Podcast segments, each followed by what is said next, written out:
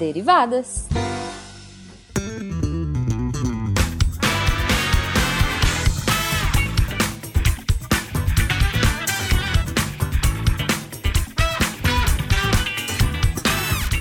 Sejam bem-vindos, deviantes e derivados, a mais uma leitura de e-mails e comentários do SciCast com as derivadas. Eu sou a Thaís.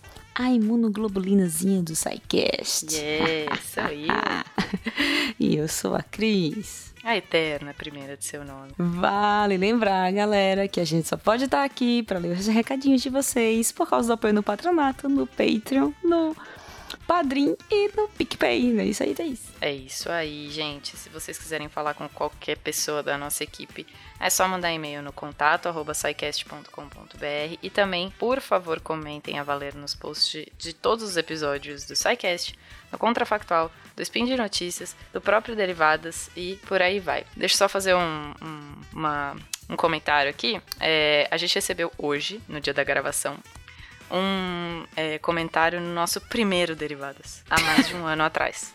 Sério? É sério. Eu fui lá ler, eu não sei, não sei se a gente colocaria ele aqui, mas enfim, a gente recebeu hoje um comentário num cast de um ano atrás. Muito obrigada pelo carinho de todos. Obrigada mesmo, eu adoro. Por falar nesse carinho, nos sigam no Twitter. Isso, Toilder e Instagram também. São as mesmas arrobas do Twitter, que é só achar a gente no post do Derivadas aí, que você acha as nossas. Mas aí, arrobas. Thaís, antes hum. de começar, hum. a, alguém fez aniversáriozinho essa semana. Ah, foi o nosso foi? Spin de Notícias. Ah, pois é. Chegamos a 500 episódios. 500. Isso, é, isso chama Megalomania do Fencas.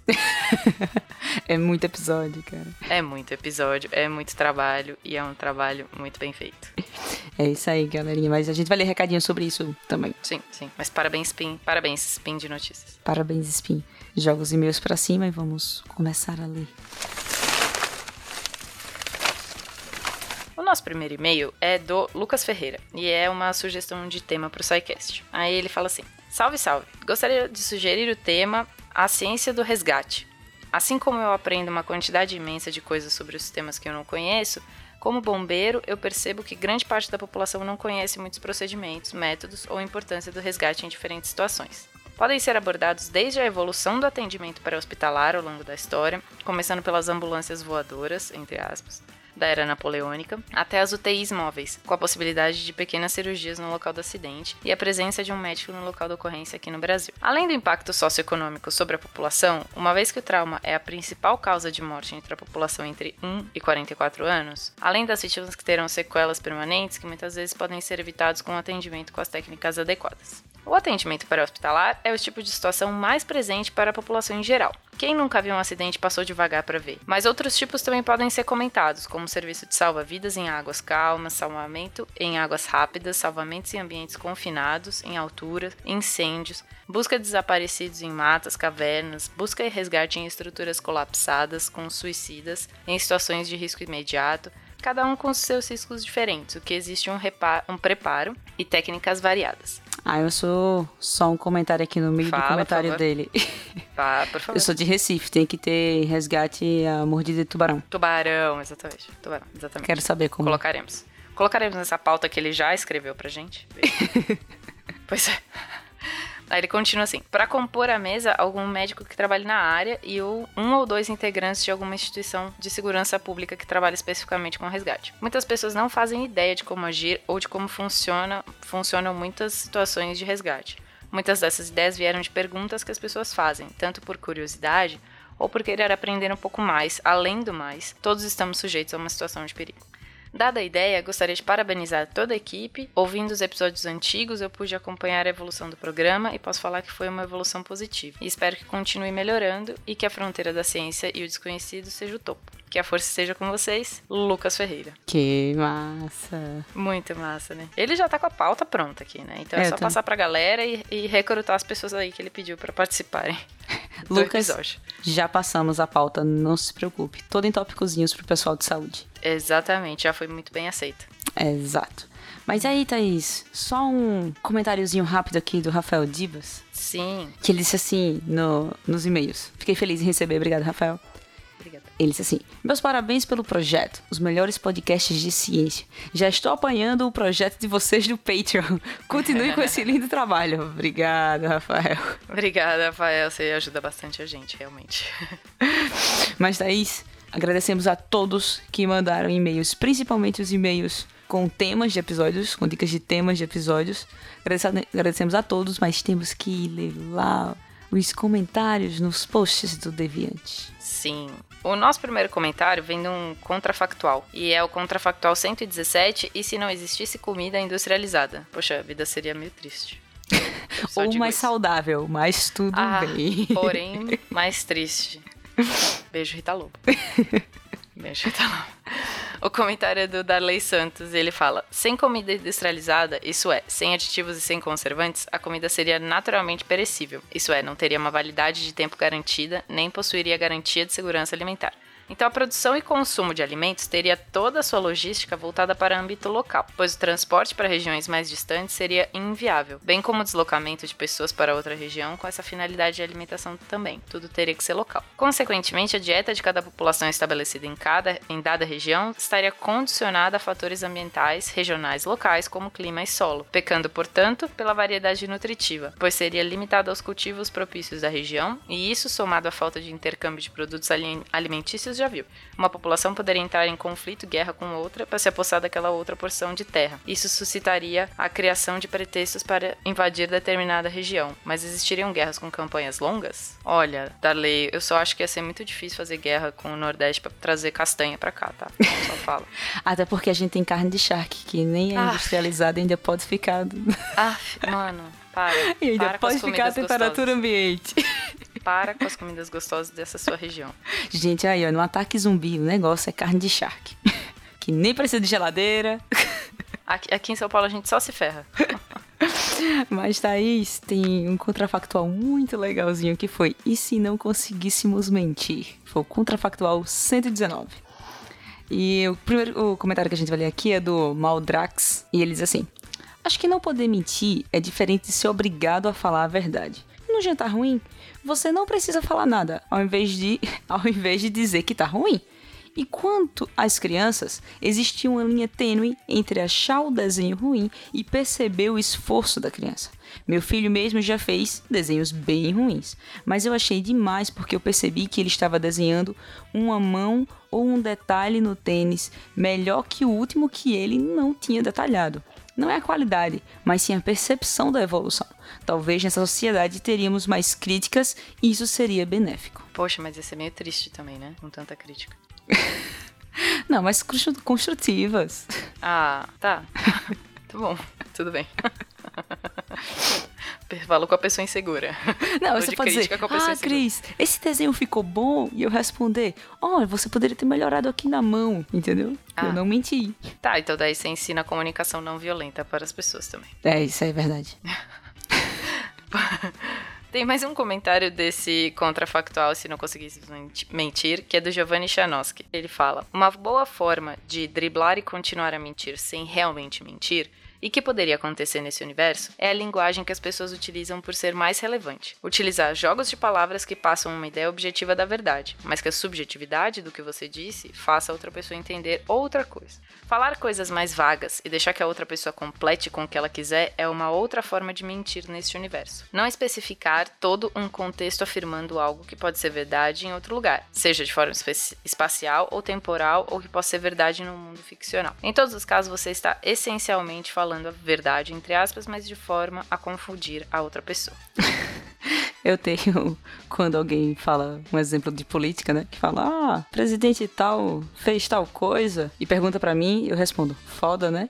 tipo, ele aceita aquilo como bom, aceita aquilo como ruim, vai depender dele. Então, pois é. Pois é, né? Pois é. Opa! Já tem jeito de fazer isso, a gente já faz isso. Se ele for a favor, ele vai aceitar aquilo como se fosse a favor, e se ele for contra, ele vai aceitar aquilo como se fosse Olha contra. Essa e eu Cris. já não tô mais brigando, né? Já saí aqui pela tangente. Olha essa Cris. eu tenho que perguntar realmente quando ela falar alguma opinião sobre alguma coisa minha. Fica a dica quando eu responder, foda, né? Pois é, fiquem de olho, fiquem de olho. Mas, Thaís, nesse cast, o pessoal comentou muito sobre um filme chamado O Primeiro Mentiroso, The Invention of Lying, com o Ricky, Ger o Ricky Gervais. Eu não assisti esse Amo, amo esse Nunca homem. assisti esse Rick filme. Gervais é uma maravilha, ele é um ótimo ator. Caramba, nunca assisti esse filme. Vou... Ele é um filho da puta, mas ele é muito bom. Que massa, vou colocar aqui na lista. E muita gente realmente comentou sobre isso. Então agradeço a todos que comentaram. Lista... Ficou como dica aqui para os sidecasters assistirem. Sim. E aí veio o comentário do Gustavo Pires falando sobre esse filme, The Invention of Lying, do Ricky Gervais. E ele fala assim: Eu fiquei o tempo todo pensando nesse filme. É interessante a questão dos filmes que nada mais são que a verdadeira história contada. Como eles não podem mentir, isso se, isso se traduz em não poder inventar fatos e situações que não são reais, como contos de fadas. Fico pensando também naqueles exercícios de matemática. Como é inverossímil que alguém vá ao mercado comprar 57 melancias e 30... 57 melancias, mano. Ok, isso tem um caminhão, né, para levar para casa. E 32 maçãs, não teríamos exercícios nessa modalidade. O mesmo vale para física, química e outras áreas. O poder de abstração seria em parte limitado, e eu creio que isso até mesmo atrasaria o avanço da ciência. Ó, É, pode ser. mentir. Não poder mentir atrasaria o avanço da ciência. Ó, onde chegamos. Ah, pois é, a Muito gente já massa. ia poder fazer as analogias, tipo, Uhum. pisar no Lego, essas coisas Uhum. assim. Contrafactual, levando a gente a pensar. E se, é, a gente podia fazer o contrafactual. E se o Guaxa não pisasse no Lego? Morreria metade dos episódios do É, SciCast. a gente tira todos os episódios do SciCast, exatamente. Mas, Thaís, vamos pro aniversariante da semana. Hum. Sim. Spin de notícias. Editor, põe uma musiquinha de parabéns a Xuxa. é, o seu alho, versão. Mas. Thaís, vamos para um spin que quebrou os dogmas do spin, que o Uhum. Notas Históricas 7. Um hino para a humanidade, o Spin 500. Hum. Que passou dos seus 15 minutos. Fecas foi, pode, né, veja? é, Fecas pode. Que foi pedido para ouvir com fone de ouvido. É, Que me fez cantar o hino da independência dentro do carro. olha só. Muito bom, Pois adorei. é, olha só. E o comentário, Thaís, foi do Eder Benedetti. E ele disse assim: Sensacional, Fencas. Eu endosso sua sugestão para o hino da humanidade. Assino onde? e ele continua. Outra coisa interessante sobre hinos exaltando ideias, eu, como falante de Esperanto, ó, Olha. tenho um contato com a cultura e o movimento esperantista. E uma coisa, além dos símbolos, bandeira e tudo mais, tem também um hino bem bonitinho chamado La Espero, a esperança, que exalta a paz, a harmonia e a união da humanidade como uma grande família. Que ele deixou a letra e o hino para quem quiser ouvir nos comentários, Olha, muito bom. né? Muito bom. Parabéns, Éder. Parabéns. Parabéns. Obrigada. E agora a gente vai, Cris, para o SciCast, né? Para os comentários do SciCast, do SciCast 307, Química Inorgânica, tá? E é, o primeiro comentário que a gente vai ler é do Lennon Bi- Biancato Hunke. E ele fala assim: Uma coisa interessante sobre a espectroscopia na astronomia é que, por causa das faixas de absorção de cada elemento, a gente consegue calcular por efeito Doppler se os corpos estão se afastando ou aproximando. Por quê? Desculpa. Sempre Sim, que sim, falam desse sim, efeito eu Sheldon. falo barulho. Sim, Sheldon. é, exato. Sim, sim, Sheldon. É, ok. É, ele consegue, a gente consegue calcular por Doppler, repetindo sem problemas, se os corpos estão se afastando ou aproximando. Por quê? Como saberíamos se a luz de um objeto está desviada para o vermelho ou se aquela luz é realmente mais avermelhada? Como saber a diferença? Bom, os elementos, e barra ou substâncias, não absorvem apenas uma frequência, e sim um padrão de frequências, tipo um código de barras. E é possível calcular o quanto esse padrão está deslocado para as frequências mais baixas, vermelho, ou para as frequências mais altas, azul, assim determinando um afastamento ou uma aproximação, respectivamente. É, Thaís, e Boa. ele. e o Lennon sempre deixa muitos comentários. Sim. E ele deixou outro comentário nesse cast que eu ri muito, que ele disse assim: Meu professor de química, na, de química na faculdade contou sobre uma menina que, na aula prática, disse: Nossa, professor, eu não sabia que o ácido sulfúrico era macio, enquanto What? esfregava o polegar no indicador. E ele disse: Mano, Não é macio, não, é a tua pele que tá descolando. Padum. Aff, mano. Ó, essa vai miçangas sad, acidentes de true. laboratório. Miçangas acidentes de laboratório. É. Vai pra minha lista dessa agora. Aí tem mais um comentário de uma pessoa que chama Allen. E essa pessoa fala assim: O elemento que Marie Curie isolou foi o polônio. A teoria de estabilidade, essa aí eu não conheço. No entanto, existe uns existem uns números mágicos, entre aspas. Aí Malta Harry Potter é dele, isso não é meu. Tá? Tanto em prótons e nêutrons, quanto esses elementos atingem números como 2, 8, 20, 28, 50, 82, 60, 162. Eu pensei no Lost agora, desculpa. É... Vou jogar na Mega Sena. Vou jogar na Mega Sena, o avião cai. É... E eles têm um grau maior de estabilidade, ou seja, não irá se tornar outro tão facilmente como, como o polônio, sim apenas números pares. Justamente por isso que o ouro, 79, e a prata, 47, não são tão abundantes. Mas já o doce chumbo, 82, cai em um número mágico, entre aspas, e ainda pá. Valeu, falou. Valeu, falou. É, é termina bem assim, né? é. Valeu, falou e uma capivara. É. Tá, eu só fiquei sem saber uma coisa que você falou. Ele cai em um número mágico e ainda é pá. Mas todos os números mágicos que você mandou são pares. Todo número mágico pois é pá? É, é, pois é. Ele podia ser pá e ainda um número mágico. Pois é, tipo, volte com mais explicações. É. Valeu, falou. Valeu, falou. Ai, Thaís, mas já que a gente tá assim gargalhando, vamos para o Psy Kids. Psy Kids 9. Bora. E é, foi o Psy Kids Cobras Jurássicas Escovam os Dentes Chorando. Eu adoro esses nomes. É tipo muito o nome daquele ovelha, como é que é? Do, do Blade Runner. Robô sonho com ovelhas, como é que é?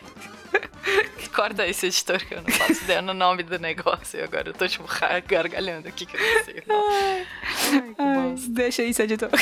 Não, não deixa. Eu só não lembro como é que é o nome. Android sonho com, com ovelhas. Comentem isso, deixa editor e comentem não, isso no, não. no Derivadas. Não faz isso comigo. Que, gente, que Thaís não lembra e eu também não. O comentário é do Rodrigo Braga.